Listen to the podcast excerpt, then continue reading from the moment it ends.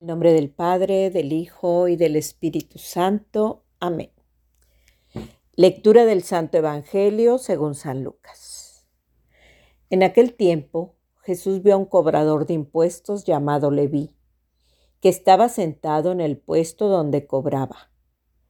Jesús le dijo, Sígueme. Leví se levantó, lo dejó todo y empezó a seguirlo. Leví le ofreció un gran banquete en su casa, y con ellos se sentaron a la mesa un buen número de cobradores de impuestos y gente de toda clase. Al ver esto, los fariseos y los maestros de la ley, que eran amigos suyos, expresaban su descontento en medio de los discípulos de Jesús. ¿Cómo es que ustedes comen y beben con los cobradores de impuestos y con personas malas?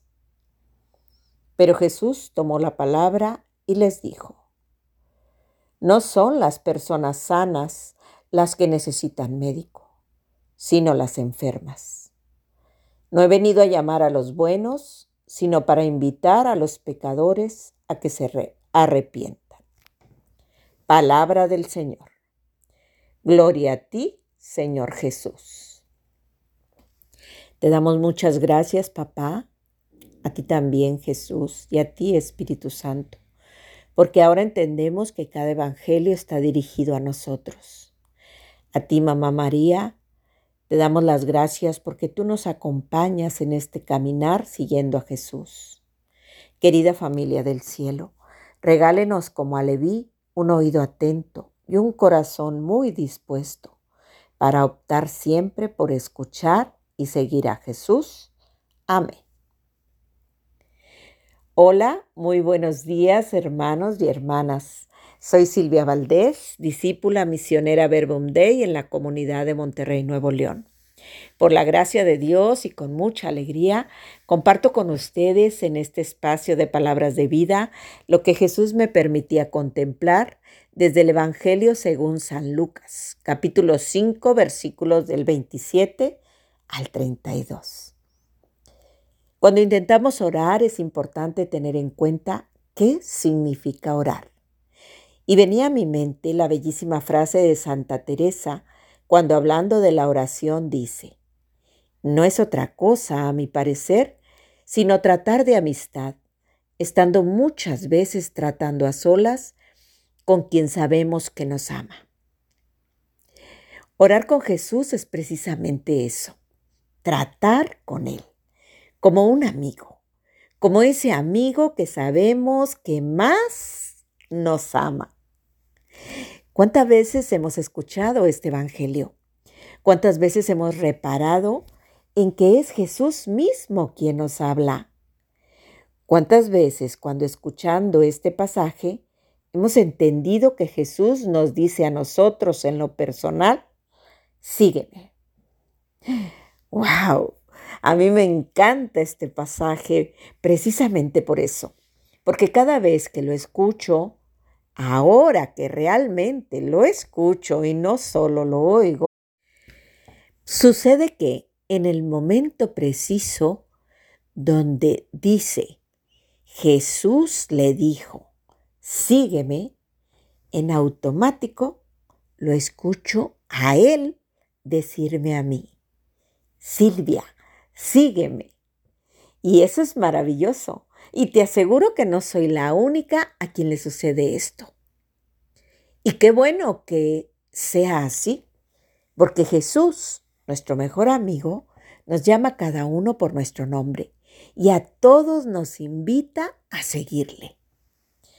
Sí, ahora te toca a ti decir wow, porque en efecto Jesús también te lo dice a ti.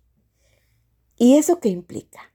Uy, pues implica preguntarle a Jesús, ¿a dónde vamos, Señor?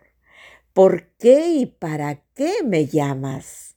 ¿Qué voy a encontrar si te sigo? ¿Qué va a suceder en mí y a mi alrededor? Y se fijan que de este acto tan sencillo de Jesús surgen tantas interrogantes cuando nos ponemos en diálogo con Él. Miren, el miércoles de ceniza, cuando iniciábamos la cuaresma, decíamos que este es el tiempo favorable, que es un tiempo de preparación para la Pascua. Y me encanta escuchar cómo nos decían a través de la palabra, este es el tiempo favorable. Pero también nos preguntaban, ¿tiempo favorable para qué? Pues miremos a Leví. ¿Qué hizo él en ese tiempo favorable cuando estuvo con Jesús? Imagínate, Jesús le dijo, sígueme, y él se levantó, y dejándolo todo, lo siguió. Otra vez, guau, qué giro tan grande dio Leví a su vida. Quedó atrás todo su modo de vivir él se levantó de donde estaba, de ese banco de cobrador de impuestos, y se fue a ofrecer un banquete en honor a Jesús. Se sentó a la mesa a comer con él, con sus discípulos y con un buen número de cobradores de impuestos y de gente de toda clase. Señor Jesús, tú bien sabías lo que iba a pasar. Tú deseabas que Leví enderezara su camino. Sabías que cuando él te siguiera, iba a comprender muchas cosas que no andaban bien en su vida. Uy, pero también sabías, Señor, que habría muchos más publicanos, pecadores, gente mala, como decían esos fariseos y maestros de la ley que se expresaban negativamente de los que estaban ahí en ese banquete. Pero a ti, Señor, eso no te importó, porque tú sabías que esos publicanos, que esos pecadores sentados alrededor tuyo iban a comer y beber contigo, iban a escucharte y serían sanados también como sanaste a Leví. Qué maravilloso eres, Señor, porque hoy y cada día sigues haciéndonos la propuesta a nosotros, a cada uno de los que te escuchamos, nos sigues diciendo, sígueme, que quiero sanarte de tus enfermedades, de las del cuerpo y de las del espíritu. Sígueme, que hay una vida nueva esperando para ti, si te decides a dejar todo lo que te ata y te impide a seguirme sígueme, que estoy aquí y quiero que te sientes a comer y beber conmigo. Sígueme, que tu pasado no es determinante, porque yo estoy aquí como médico para sanarte, para curar las heridas de lo que sea que hayas vivido y que te ha mantenido lejos de mí.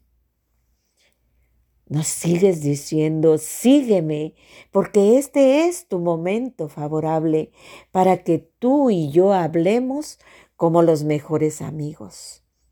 Porque yo te amo y por ti sigo entregando mi vida. Sígueme, porque si tú me sigues, tus amigos enfermos me podrán conocer, y si me escuchan y se deciden a seguirme, también podré sanarlos